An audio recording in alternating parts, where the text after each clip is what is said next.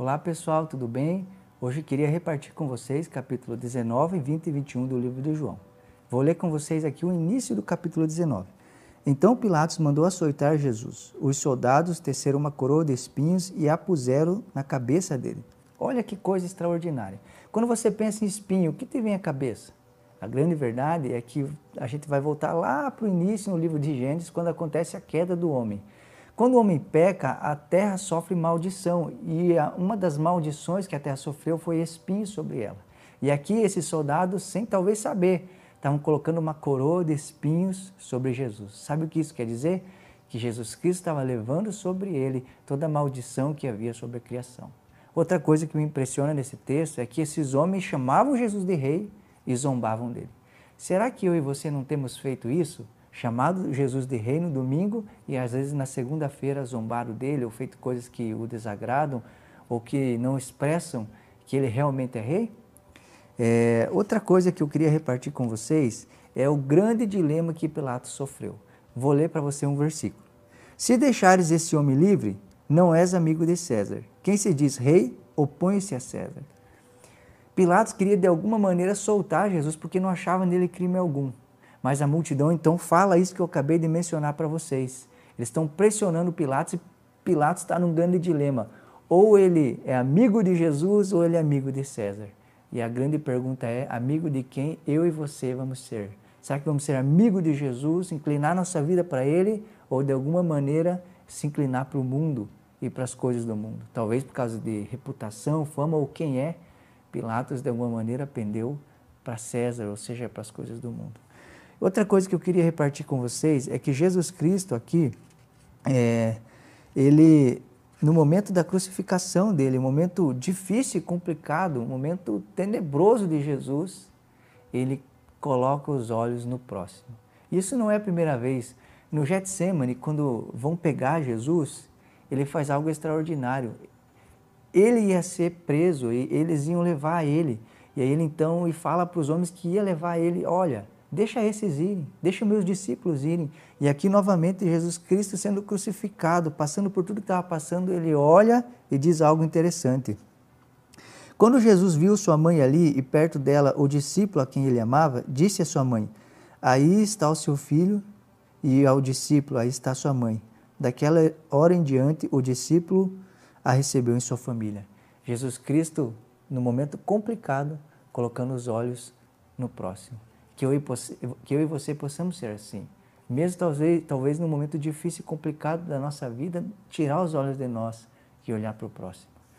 Outra coisa que me chama muita atenção aqui é que Jesus Cristo então morre, né? É, e você já conhece essa história. E após ele, ele morrer, é, no versículo 38, fala sobre o sepultamento de Jesus. Depois disso, José de Arimateia pediu a Pilatos o corpo de Jesus. José era discípulo de Jesus, mas o era é, secretamente, porque tinha medo dos judeus. Com a permissão de Pilatos, veio e levou embora o corpo. Ele estava acompanhado de Nicodemos, aquele que antes tinha visitado Jesus à noite. Olha quem estava aqui, Nicodemos, agora de maneira pública, dizendo: Cara, eu sou dele. Eu, tive, eu nasci de novo. E algo que me chama a atenção aqui: José de Arimateia e Nicodemos se dispuseram a cuidar do corpo morto de Jesus. Quando a Bíblia fala de corpo, de maneira talvez alegórica futuramente, vai falar que o corpo é a igreja. Talvez Deus está chamando pessoas para cuidar do corpo morto de Jesus, das igrejas que, que estão mortas, talvez, nesses tempos, para que elas ressuscitem e tenham uma nova vida.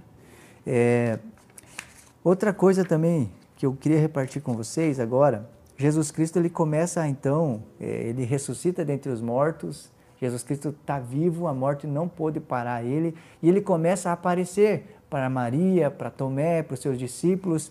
E aqui no capítulo 21, Jesus Cristo aparece na tão chamada pesca maravilhosa.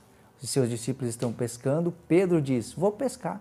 E os discípulos, acompanhados dele, então voltam a pescar. Olha que coisa interessante. Talvez aqui Pedro estava voltando para a sua velha vida. Talvez ele estava pensando em coisas como: puxa, neguei Jesus, é, não fui digno dele, ou coisas parecidas, e ele então decide voltar a pescar. Mas Jesus Cristo aparece para ele né, e de maneira tão extraordinária começa a dizer: Pedro, você me ama?